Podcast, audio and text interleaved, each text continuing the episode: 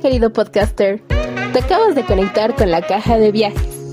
Te damos la bienvenida a nuestra tercera temporada.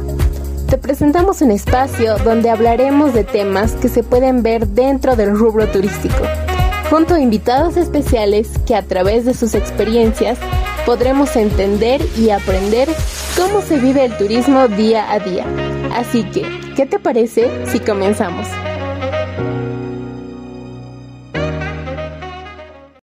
El folclore en Bolivia es tan diverso que las historias que forman parte de él son definitivamente interminables.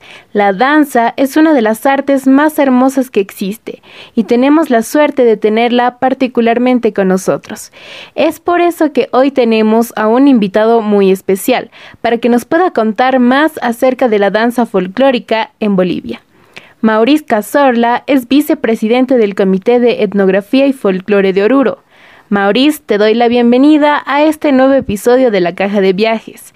Comencemos hablando un poco de cómo ha sido tu trayectoria respecto a este tema.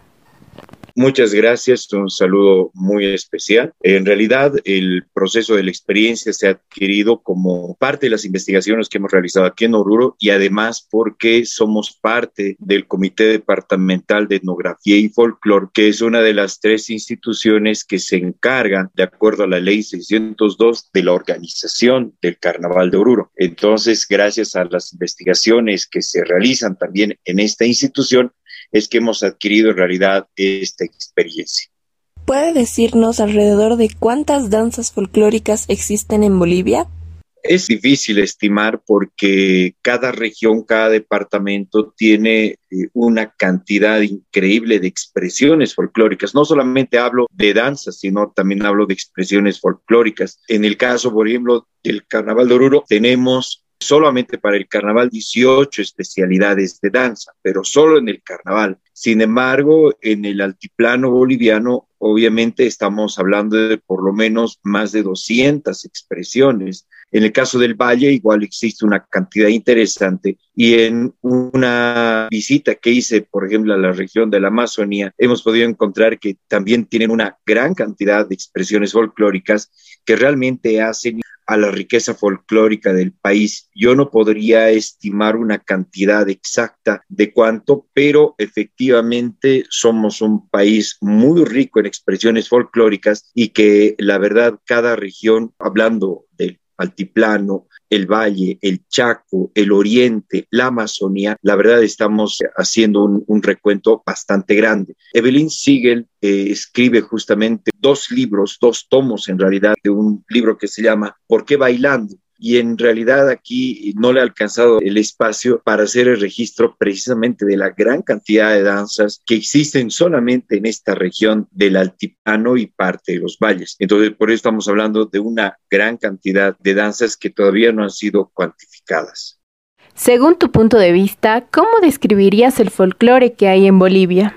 El hecho folclórico es un proceso que se genera a partir de ciertos elementos. El primero es que se transmite de manera oral, que genera justamente una tradición. Otro elemento interesante es que no se reconoce una autoría por un hecho folclórico, o sea que en realidad el propietario de esa producción, de ese proceso, es una determinada comunidad. Claro que en algún caso se puede reconocer quién ha sido el que ha aportado a ciertos hechos folclóricos, pero aún así es la comunidad o el pueblo. Y precisamente también algo importante es que eh, la comunidad o el pueblo la acepten como tal y obviamente esto se vaya repitiendo. Entonces, de esa manera, en Bolivia, el folclore, que en realidad es una palabra que se ha escrito por primera vez en el siglo XIX en una revista de antropología, se entiende justamente como el folclore, como el saber del pueblo. Entonces, a partir de eso, el folclore en Bolivia es exactamente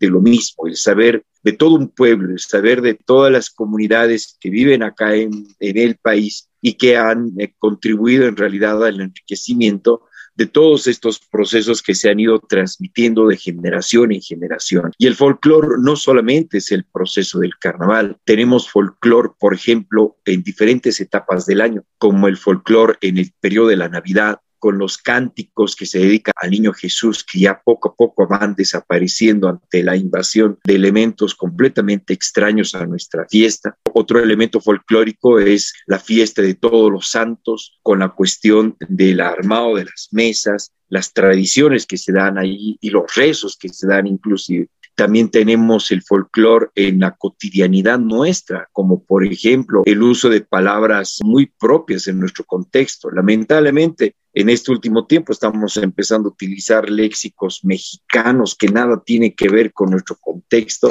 pero que en realidad no van a llegar a sustituir a lo que es nuestra forma de hablar que Antonio Paredes Candi incluso le escribe un libro para justamente establecer el hecho folclórico a través del lenguaje. Hasta el insulto es parte del lenguaje que nosotros tenemos en la forma de hablar, que nosotros tenemos cotidianamente. Entonces, todos los días hacemos folclore justamente cuando reproducimos, incluso hasta en nuestra familia, elementos tradicionales que se van repitiendo de generación en generación. Y eso precisamente es el folclore, el saber del pueblo el saber de una comunidad.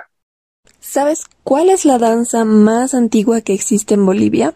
Es difícil precisar porque en realidad como comité también departamental de etnografía y folclore hemos hecho una clasificación en realidad de acuerdo a la temporada. Hay danzas prehispánicas como por ejemplo la danza de la cuyahuada, la danza del llamero, la danza del toba, aunque en realidad más que danzas han sido expresiones rituales, porque obviamente el tema de danza tiene otra connotación. La danza del huaricato, que en realidad es el antecedente para la danza de la diablada, y por supuesto las danzas de temporada, que tiene que ver con el uso de determinados instrumentos, como es la danza de la tarqueada y la danza de los cantos, ¿no? Que utilizan precisamente el siku. Entonces, por lo menos en esta parte, el altiplano, estamos hablando de varias expresiones que vienen de periodo prehispánico que se vinculan eminentemente al tema ritual fundamentalmente por el hecho de establecer un proceso de reverencia a ciertas deidades o a ciertos elementos que tienen que ver antes de la llegada de los españoles cuando nos fueron impusiendo el proceso de la religión católica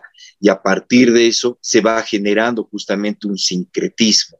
Entonces, mucho también depende de la región para poder identificar en realidad cuál es la más antigua. Es muy difícil precisar. Las pinturas rupestres que se han encontrado aquí en Caracala o en el sector, por ejemplo, de San Pedro de Totora, nos dan a entender en realidad que ya antes de que llegaran los españoles se han ido desarrollando varias expresiones de danza y música, pero a, la postre es todavía difícil de identificarlas porque muchas se han ido mezclando, se han ido ajustando tal vez a nuevos elementos. Entonces vale la pena hacer una revisión todavía y hacer una investigación antropológica de cada una de estas expresiones sin la contaminación del proceso de la conquista. Y en realidad hemos heredado procesos muy antiguos. ¿Qué opinas acerca de las danzas que son similares a las nuestras en nuestros países vecinos?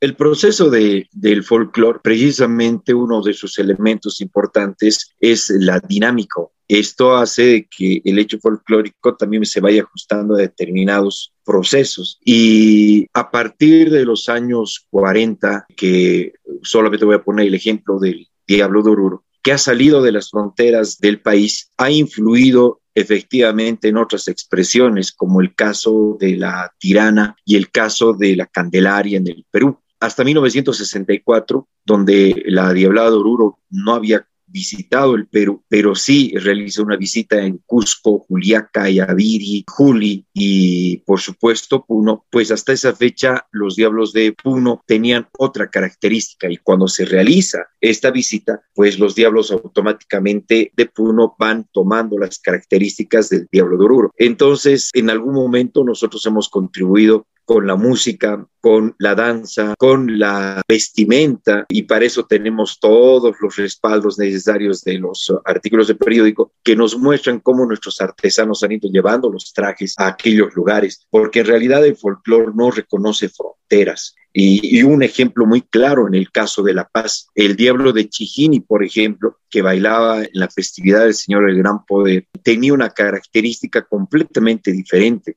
pero a partir de la presencia de los diablos de Oruro en los años 40, pues el diablo de Chijini desaparece para parecerse más al diablo de Oruro. Y hasta el día de hoy espero que podamos encontrar. Hasta el día de hoy no sabemos cómo era la música ni la danza del diablo de Chijini de La Paz. Tenemos fotografías que bien se ha conservado y que nos ayuda a entender que en realidad esta expresión de La Paz se ha perdido justamente por esta influencia. Y es lo que ha sucedido precisamente en otros países vecinos que han ido adquiriendo elementos característicos del Diablo de Oruro para parecerse más a lo que nosotros tenemos, pero lamentablemente sepultando lo que son sus propias expresiones.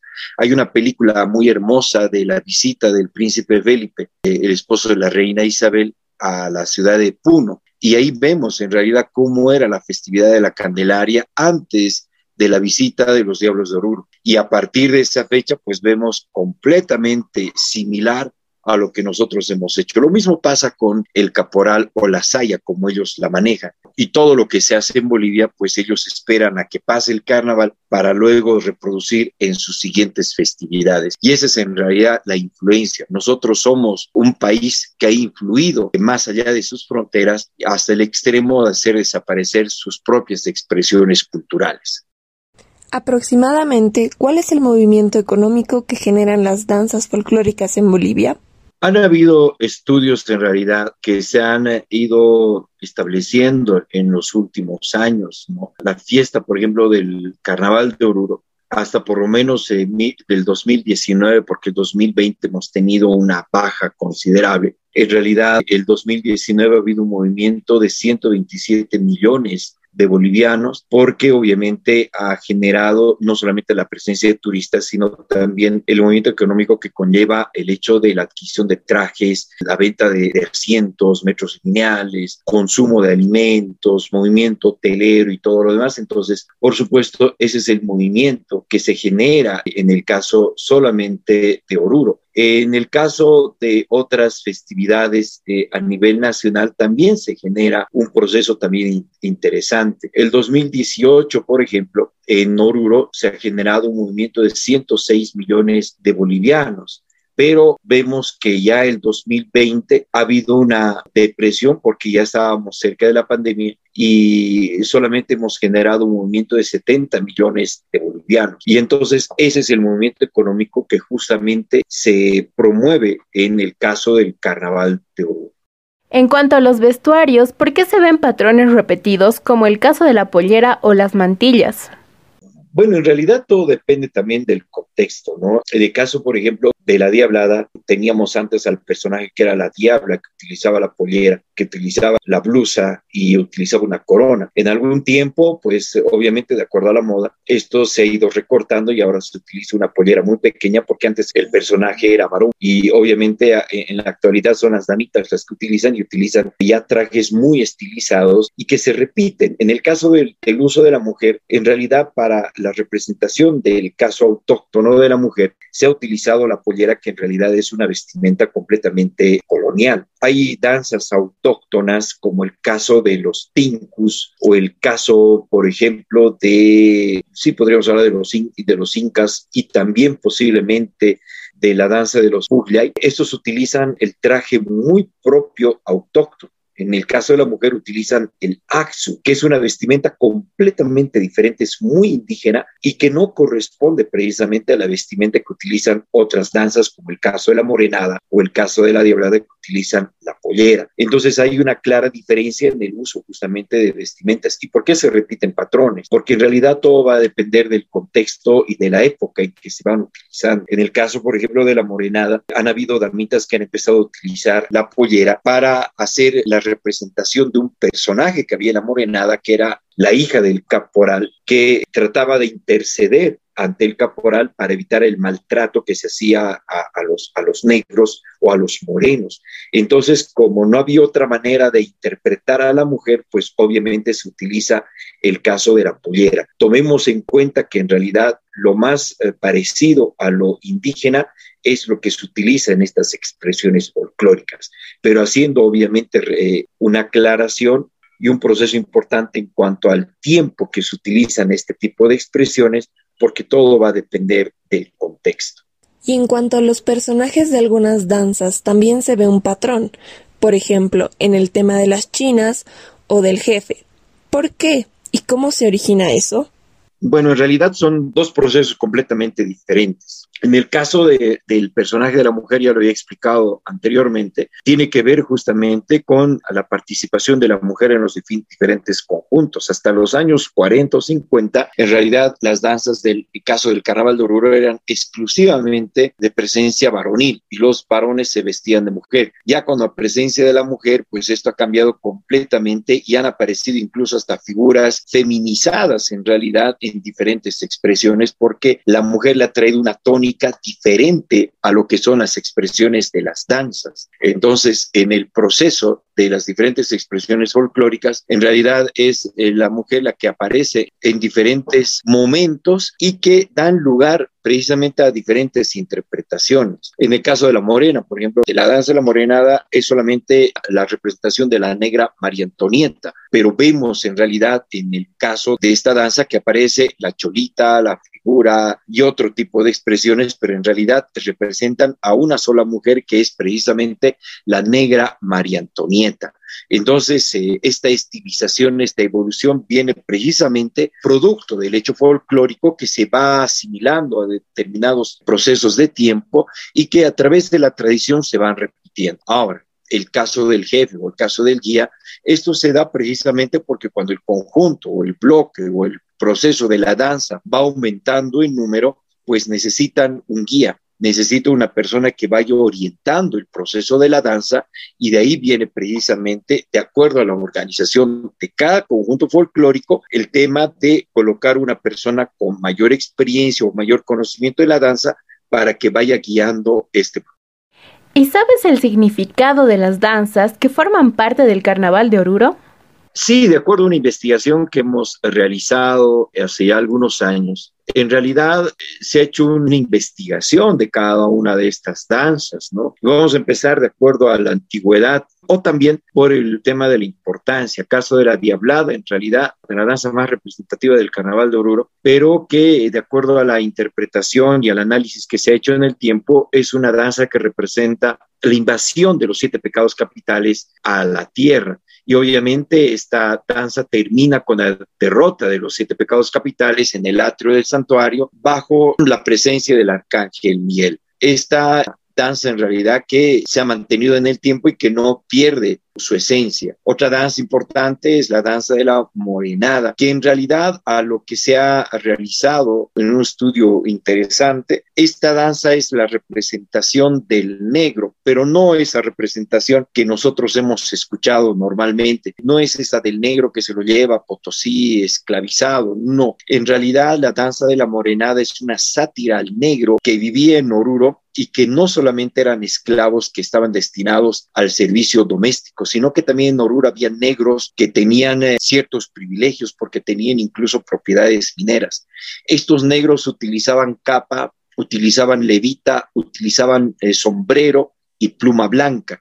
Y de ahí viene precisamente la representación de este personaje en el achachi, que precisamente es la representación de este negro que tenía ciertos privilegios en la colonia. Y los morenos en realidad vienen a ser no solamente los negros como tal, sino también los zambos que trabajaban para el negro y que obviamente era más prepotente, inclusive con sus propios hermanos de raza, si podemos llamarlo de esa manera, y por eso los trataba así. Y ahí aparece esta personaje que ya me había adelantado en la anterior pregunta, de la María Antonieta, que es la hija del moreno que intercede para que no los pueda tratar de esa manera. También hay el personaje blanco, el achachi blanco, el que utiliza barba blanca, sombrero, que en realidad es un personaje que todavía está en estudio, que todavía no hemos llegado a, identificarlo de, de, gran manera.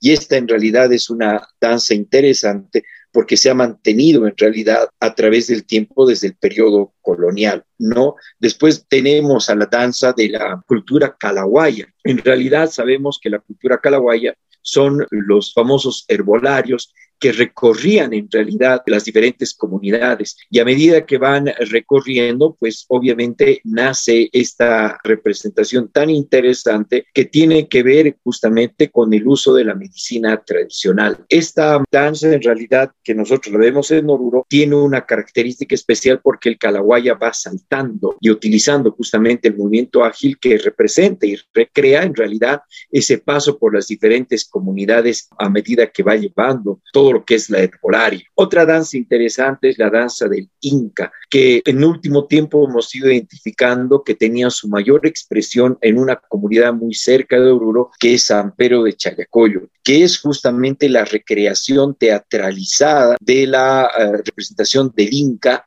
y después de la llegada del conquistador español Francisco Pizarro. De ahí que se va recreando esta danza y se trae al proceso del contexto del santuario de la Virgen del Socavón para mostrar precisamente este importante hecho histórico que se va recreando a través del tiempo, ¿no? Es una de las danzas también más antiguas. Otra danza también interesante que tenemos y que ha sido censurada por la comunidad afroboliviana es la danza del negrito, que es una sátira en realidad de época de lo, del siglo XX, pero que en realidad es una representación del pueblo de cómo ven a otra persona que vive en nuestro país, que es precisamente el negro. De alguna manera, la comunidad afroboliviana ha participado incluso de esta danza, entrando por delante y llevando lo que es la originalidad de la saya. Y obviamente detrás de ellos aparecen los negritos, ¿no? Una característica interesante de esta danza del negrito es que utiliza justamente una especie de bombache en realidad y, obviamente esas mangas muy amplias que se utilizaban en la época del cine eh, mexicano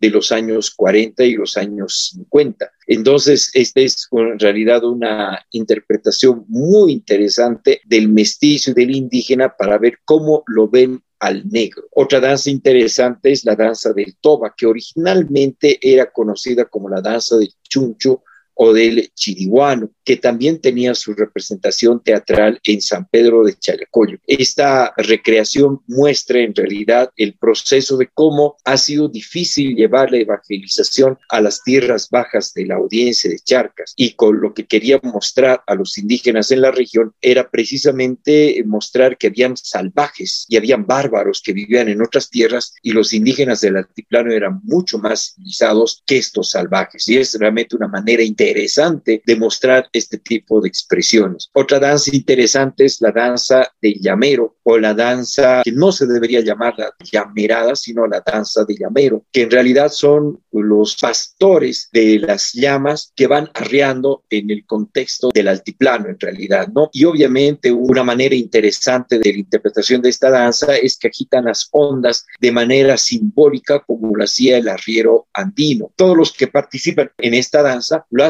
con un aspecto sencillo pero muy significativo en el atuendo y obviamente ofrece un sinfín de coreografía que se va representando a través del tiempo, ¿no? La danza del Waka en realidad es una sátira a las corridas de toros que se realizaban en las diferentes comunidades y que obviamente trajeron los españoles. También hay una similitud con la danza del Huacatinti de la comunidad de Villa Cairiri, de la región de Humala, de la provincia Aroma de La Paz, pero en realidad son completamente diferentes porque esta danza es muy propia de Humala. Sin embargo, la danza del Waka Waka es una sátira, como decía, a las diferentes expresiones de la corrida de toros que se daban en las diferentes comunidades para celebraciones especiales de diferentes festividades. Y esto hablamos del periodo colonial. Otra danza importante y, y es realmente muy característico también es la danza de los caporales. Es una danza que nace de la danza del negrito o de los tundiquis, pero también tiene su influencia en el caporal o el que es el capataz de la danza de los morenos. Sale justamente este personaje como una interpretación completamente independiente para dar lugar justamente a lo que es la danza del caporal, utilizando en realidad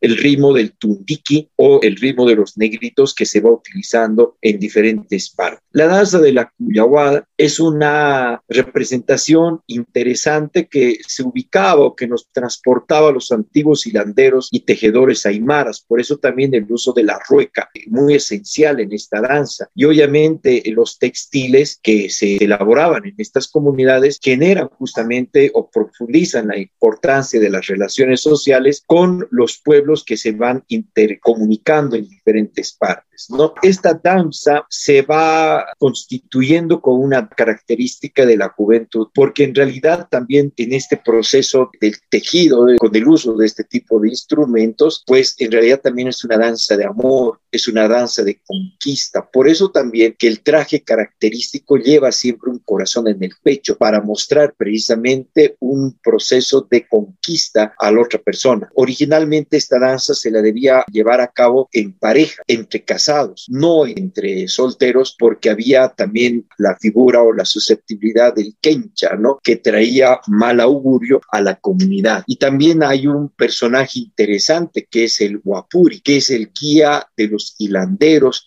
que tiene un traje mucho más ostentoso y una rueca mucho más grande. Y también aparece la huila, que está cargando una muñeca de trapo y obviamente no se puede más que interpretar a este personaje como un hombre vestido de mujer. Una danza muy interesante. Los doctorcitos en realidad sale de una comparsa de carnaval que hacían justamente una burla al abogado, al leguleyo, ¿no? Por eso es que también lleva una nariz prominente, unos bigotes para mostrar que tiene otra máscara, otra figura, otra faz en el momento de relacionarse con sus clientes, ¿no? Y por supuesto lleva una levita, ahora se ha sustituido con un frac, un sombrero de copa, un paso muy distinguido, el uso del sombrero de manera hipócrita y obviamente utiliza la música de los aukiaukis, que es justamente la manera más refinada de interpretar esta danza. La danza del tinku, que en realidad es más la expresión ritual del encuentro de comunidades que se da en el sur de Cochabamba, el este del departamento de Oruro y el norte Potosí. Entonces, esta danza como tal aparece en realidad en el carnaval de Oruro a principios de los 80, pero en realidad es una recreación del encuentro de estas comunidades de manera violenta. Y obviamente el aporte de sangre es eh, lo que hace que la comunidad pueda llegar a tener una gran cosecha el siguiente año. Una danza muy ágil, una danza realmente muy interesante que ha traído mucho atractivo especialmente en la juventud. La danza de los zampoñeros, que en realidad el cico es un eh, instrumento milenario de culturas andinas, se ha convertido en realidad en la zampoña como el nuevo concepto que se hace presente en el carnaval. No es lo mismo la sicuriada que la zampoñada, porque los sicuris son completamente autóctonos. En cambio, la zampoñada o los corresponden a un nuevo concepto completamente urbano, que si bien se demuestra la existencia de dos grupos en esta clasificación, nosotros podemos entender que precisamente este grupo es estrictamente urbano. Después tenemos al y que en realidad es una danza que no es de Oruro, sino es del departamento de Chuquisaca, y es efectivamente el proceso de la región de Yampara que nos hace en realidad una rememoración a las pandillas o ruedas de campesinos y mestizos en esa región que recorren los poblados a pie o a caballo, visitando donde hay pucaras, donde hay chicha, para eh, ser invitados por el respectivo pasante. El ahí es convertido en el proceso de triunfo, adornando con banderas blancas, follajes y también los productos de cosecha como las flores, las hortalizas, los panales de abejas, las bebidas, la fruta, etcétera. El atuendo es bastante caro porque obviamente tienen que utilizar, como el caso del herrero, o comprar espuelas, gallos que percuten en el caminar y estos son adheridos a grandes hojotas que los danzarines utilizan en este trance melancólico, ¿no? Las polainas de abundantes colores, la anilla, la blusa de paño negro y las anchas mangas. Realmente es una danza muy interesante, pero también que conservan elementos autóctonos autóctonos, ¿no?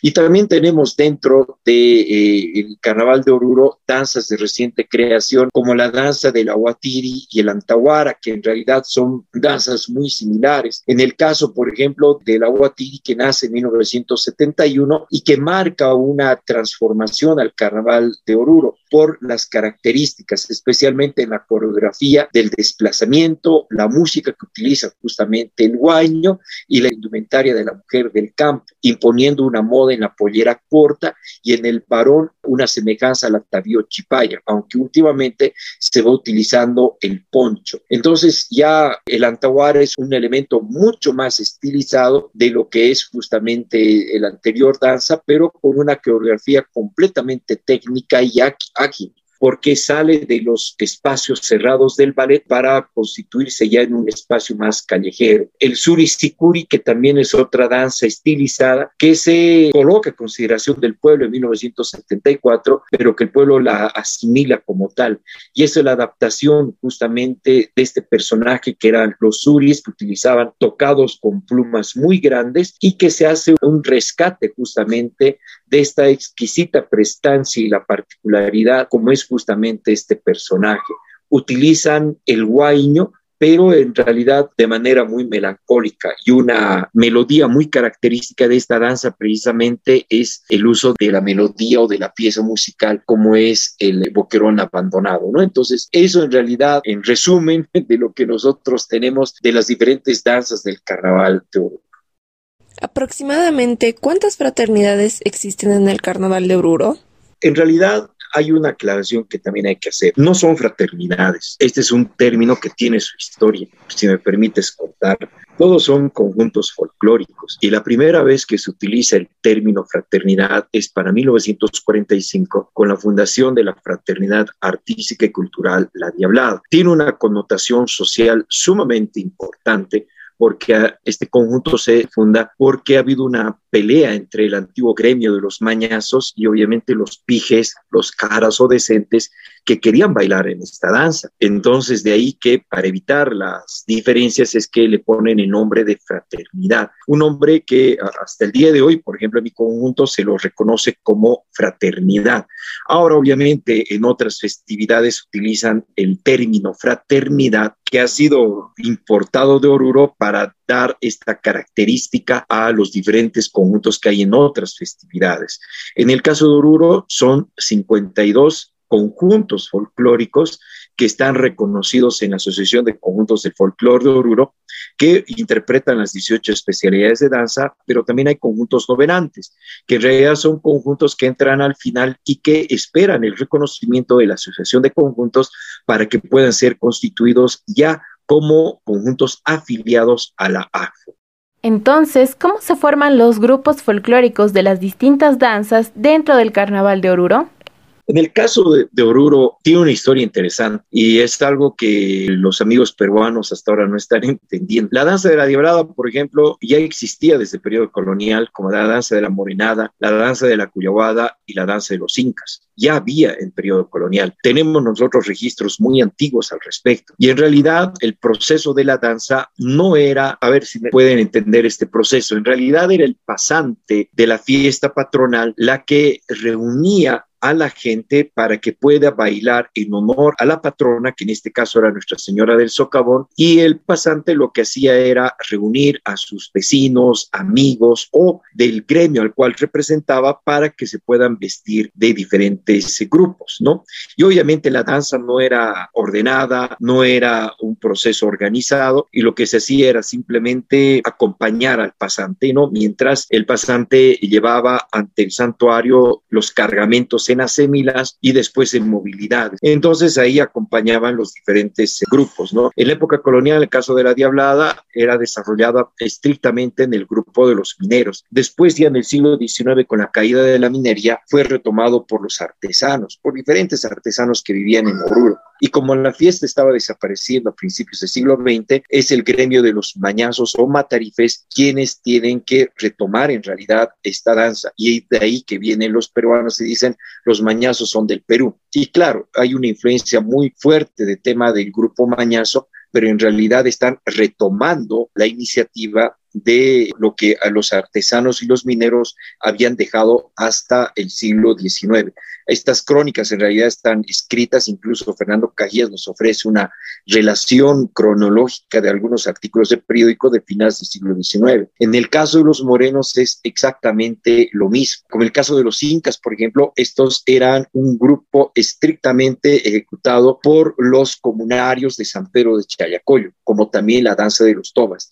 Y ellos venían en realidad a ofrecer su devoción a la Virgen del Socavón. Ya con el proceso ya urbano de la ciudad, diferentes gremios se hacen cargo de diferentes grupos, como el caso de los veleros, en el caso de la Morenada, y después de los comerciantes de coca que vienen de Humala, que deciden hacerse cargo de otro conjunto de Morenada para 1924 aproximadamente, ¿no? Y estos precisamente son los que dan origen a la morenada de los Ocanes, que en realidad no son ellos los primeros que bailan morenado, porque ya había en realidad este conjunto mucho más antes en la región de Oruro. Y de ahí es que se van formando poco a poco los grupos folclóricos que participan ya en el carnaval de Oruro. Actualmente ya no son gremios, sino que ya responden a diferentes circunstancias.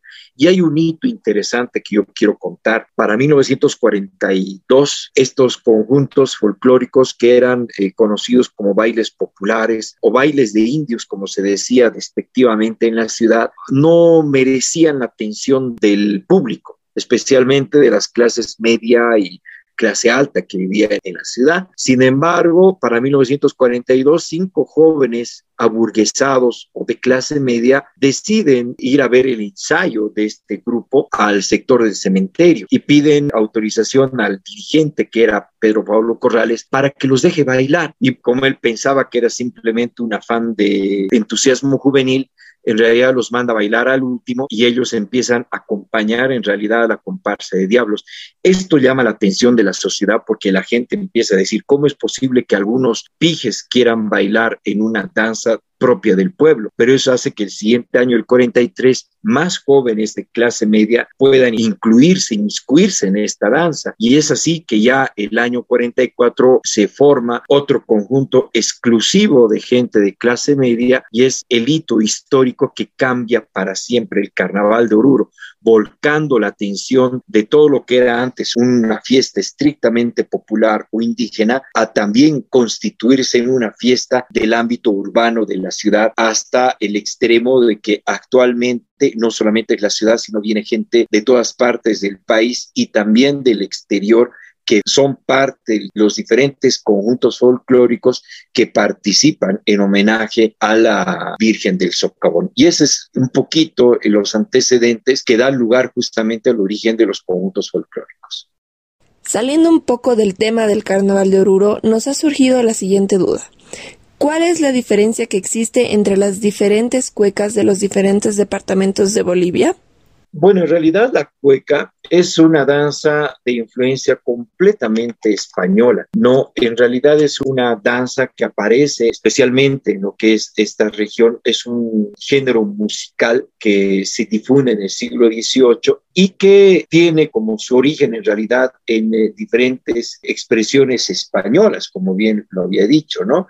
Entonces, en el caso de Perú, de Bolivia, de Chile, de Argentina, y creo que también hay algo en el Ecuador, se va representando justamente con estas características, que es una danza que se baila en pareja entre una mujer y un varón utilizando el pañuelo levantado justamente y haciendo rondas para promover o expresar el proceso de conquista. Entonces, esta danza en realidad en nuestro país, que debería ser una sola, en el caso de Chile es una, que es la cueca chilena, en el caso del Perú también tiene impresionantes expresiones, pero en el caso de Bolivia tenemos eh, diferentes eh, también expresiones, como la cueca paseña, la cueca chuquisaqueña, que es mucho más señorial, la cueca cochabambina, que es mucho más alegre, mucho más ágil, la cueca chapaca, que viene influida justamente por el norte argentino, con el zapateo característico, la cueca potosina, la cueca orureña, que es mucho más conservadora, mucho más lenta en su movimiento, pero que eh, hacen justamente una expresión bastante interesante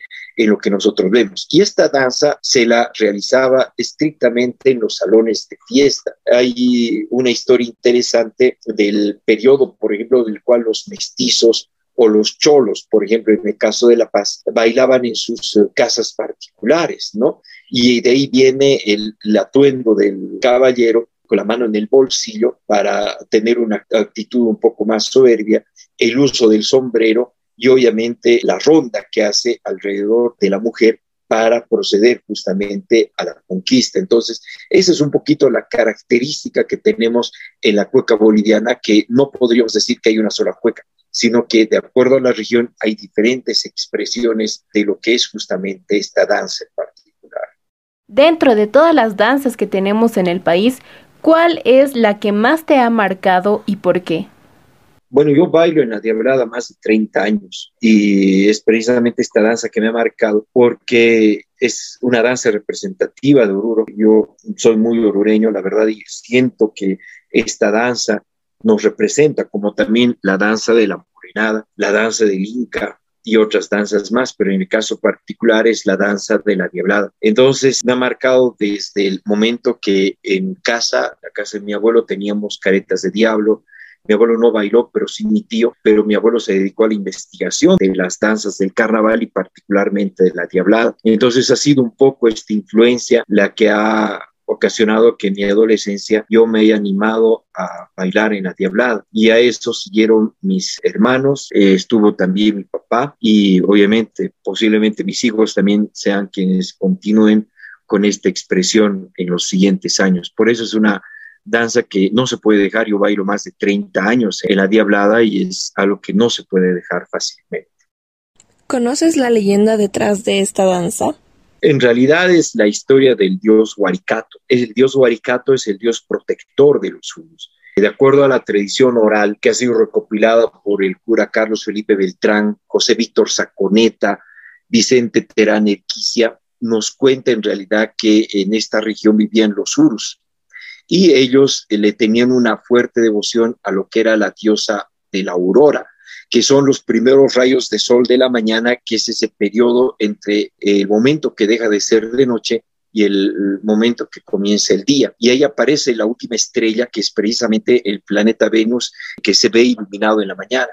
Entonces los urus adoraban este momento, este proceso, y el dios Huaricato se sintió celoso y por eso manda destruir a este pueblo mandando plagas como es el sapo, la serpiente, las hormigas y el lagarto. Entonces ahí para hacer desaparecer este pueblo los manda por diferentes partes de la ciudad. Sin embargo, aparece una mujer muy hermosa que precisamente los urus la consideraban como que era la estrella de la mañana que los convierte automáticamente en piedra y se constituyen en la actualidad como elementos pétreos que nos recuerdan justamente este momento importante. Y para que el dios Huaycato nunca más pueda volver acá, pues se le coloca una señal en la cabeza del lagarto convertido en piedra para que nunca más vuelva a pisar este lugar. De ahí que los urus le hacen una representación al dios Huaricato. Después, en el tiempo, se va constituyendo en el animal sagrado para los urus, que es la upicuña. De ahí viene justamente el nombre de Huaricato, Huicuña y actualmente Picuña se colocaban los cueros de vicuña en la cabeza y como las eh, orejas se mantenían erguidas, cuando llegan los españoles entienden que esta danza representaba al dios Huaricato, pues en realidad estaba representando al dios del mal. De ahí que la historia nos dice que el dios Huaricato nunca más vuelve a salir y se refugia en las profundidades. Por eso es que los urus le sentían una fuerte reverencia a este dios que cuando entraban a la mina le pedían permiso al dios Huaricato para sacar el mineral. Y este dios no es otra cosa más que la representación del tío que vive en las profundidades. Y estos urus, para pedir perdón por esta representación, salían vestidos de este dios Huaricato o del diablo para luego postrarse a los pies de la Virgen para pedir perdón por sus pecados. Y en cuanto a su evolución, ¿cómo ha sido la de los personajes y cuál es el significado de cada uno? Bueno, en realidad cada personaje tiene su rol, ¿no? dentro de la estructura misma de los autos sacramentales se reconoce al ángel como que es el que guía las hordas infernales. Está también los siete pecados capitales que se representan en toda la tropa de diablos que van pasando por el lugar. Y también está la diabla, y ahora es conocida como la China Supai. Y de acuerdo al momento y al tiempo, y también a la participación de diferentes grupos en el carnaval, pues obviamente las danzas han ido evolucionando. En el caso de la Diablada, por ejemplo, tenemos otros personajes, como por ejemplo el cóndor, el malco, que es el que representa otro mito pétreo que tenemos en el sector sur de la ciudad. Tenemos también el oso, que es el que abre el espacio para que pueda pasar la danza de la Diablada. De la mujer, de la China Supai, han ido apareciendo diferentes personajes como la Diablesa, la China Diabla, la ñaupachina, que son personajes llevados adelante por la mujer. Y todo esto obviamente ha venido a colación de esta derivación y evolución que ha tenido los diferentes personajes. El traje mismo ha ido evolucionando a partir de este aporte de la gente aburguesada que ha entrado al carnaval de Oruro y que en el caso de la Diablada, por ejemplo, al traje tan sencillo que tenían antes, han ido mejorando en, en el aspecto. Por ejemplo, el pollerín y pechera se han mantenido, pero han ido apareciendo elementos eh, ya un poco más ostentosos, como el uso de piedras, el uso de hilos de milán de plata, de oro. Al pañuelo simple que llevaban en la espalda, pues se va colocando los tres pañuelos que ahora son bordados, la careta, la máscara que era inicialmente pequeña de cuernos curvilíneos, aparece la careta de ojos saltones con cuernos retorcidos, el uso de guantes, el uso del buzo característico al color que representa cada conjunto y así sucesivamente a través del tiempo ha habido una evolución en cuanto a los mismos personajes, pero eso va a depender de acuerdo al tiempo y de acuerdo también a los materiales que se van utilizando, de acuerdo a la innovación del artesano y también del danzarín que a veces solicita ciertos elementos propios en su traje. Y eso más o menos ha llevado a la evolución de lo que nosotros tenemos actualmente. Sabemos que en los primeros años hubo pañuelos bordados con diablos, y esto lo escuchamos en el programa de Lun Ángel. ¿Nos puedes contar un poco más acerca de esta historia? Sí, estos pañuelos eran muy interesantes. En realidad, antes el pañuelo de atrás era un pañuelo simplemente estampado de seda. Entonces, cuando entra esta gente que tenía un poco más de dinero a la diablada, quiere ostentar un poco también su nivel social pero no había en ese tiempo personas que bordaran en mechilla y en hilos de colores algunas figuras. Entonces se enteran de que las hermanitas del Colegio de Santana de Oruro eran las que bordaban hermosos manteles, tapetes y demás que vendían justamente para su propia manutención. Entonces, estos diablos en realidad van al convento de las hermanas de Santa Ana y les dicen que por favor puedan bordar dragones, diablos, serpientes, y ahí se horrorizan pues las hermanitas y dicen, ¿cómo vamos a hacer ese tipo de cosas? Y obviamente les dicen, es que es para bailar en honor a la Virgen del Socavón. Entonces, estos bordados aparecen por primera vez en el carnaval de los años 40, no precisamos el año, pero eh, son bordados precisamente por estas hermanitas. Ya después los bordadores en los años 50 y 60 van tomando la técnica de las hermanas de Santa Ana y hacen actualmente hermosos bordados tan interesantes que se ostentan en el carnaval de Oruro. Y ese es el origen de cómo aparecen en realidad los bordados de los pañuelos que llevan justamente los diablos. ¿Qué influencias culturales extranjeras se pueden reconocer en la vestimenta de la diablada?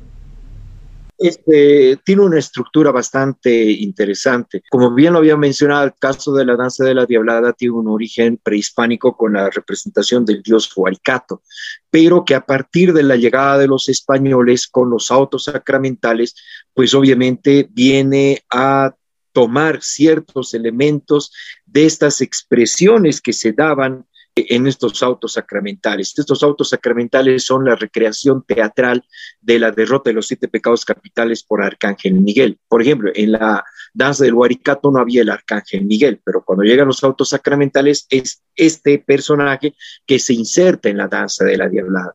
Entonces vamos a ver que en diferentes periodos de tiempo van a recibir esa influencia muy particular.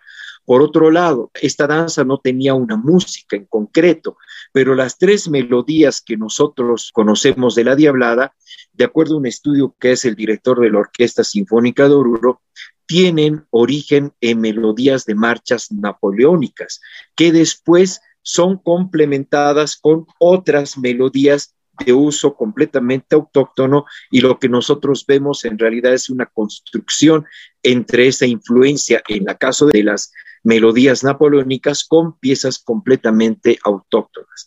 Y obviamente, a medida que pasa el tiempo, de lo colonial pasa a lo republicano, especialmente con el uso de ciertos elementos que se utilizan en el traje, como los pañuelos en la parte posterior. Ya en la época de los años eh, del siglo XX, en realidad ya va a depender también incluso de la influencia de las películas que vienen desde Estados Unidos y de algunos programas de televisión. Maurice, de parte de todo el equipo, te agradecemos por habernos regalado un pequeño espacio para poder contarnos tantas maravillas acerca de la danza folclórica. Te deseamos mucho éxito en tus proyectos futuros y esperamos reencontrarnos en una pronta ocasión. muchas gracias a la caja de viaje, al programa. Eh, un agradecimiento especial a ustedes, a, a Rebeca, Anita, eh, por la entrevista, por el espacio que me han dado en esta ocasión y espero que a futuro nos podamos encontrar. En realidad, eh, me, encantaría compartir no solamente este tema del carnaval, quisiera compartir lo que es nuestra región de Oruro, las leyendas, las historias, los lugares enigmáticos que tenemos en Oruro y que a la postre me han permitido hacer varias investigaciones y contar justamente muchas de estas historias. Eh, realmente yo amo mi tierra, amo Oruro y precisamente he aprendido a amarla a partir de conocer cada uno de los rincones que tiene esta nuestra región. Esperemos que en algún momento también ustedes se animen a venir por Oruro y podamos hacer un pequeño recorrido, porque también tengo una experiencia que hago con muchos amigos aquí en Oruro, que se llama la Ruta de la Medianoche, donde contamos historias en los mismos lugares donde sucedieron en la ciudad, pero esto lo hacemos en la noche, donde las, eh, donde se puede sentir la ciudad de una manera mucho más mística. Así que muchas gracias por todos estos espacios, por la oportunidad que nos dan y dar a conocer en realidad a través del programa lo que ha sido el Carnaval de Oruro y lo que es Oruro en general. Y espero que pronto nos podamos encontrar y recuerden que yo estoy a su entera disposición. Muchas gracias. Les recordamos que pueden seguirnos en nuestras redes sociales, en Facebook, Instagram, YouTube y en nuestra página web donde encontrarán nuestro blog. Amigos, el folclore y las danzas de nuestro país demuestran todo lo que somos y fuimos, nuestra historia, costumbres, tradiciones, cultura y creencias. Las danzas representan a toda Bolivia, con sus ritmos, colores, movimientos y detalles únicos, por lo que debemos estar orgullosos de la cultura de nuestro país.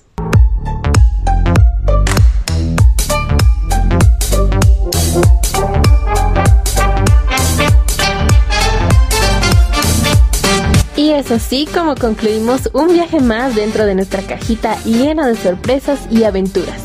No olvides que la próxima semana nos volveremos a encontrar con un nuevo episodio. Adiós, hasta la próxima.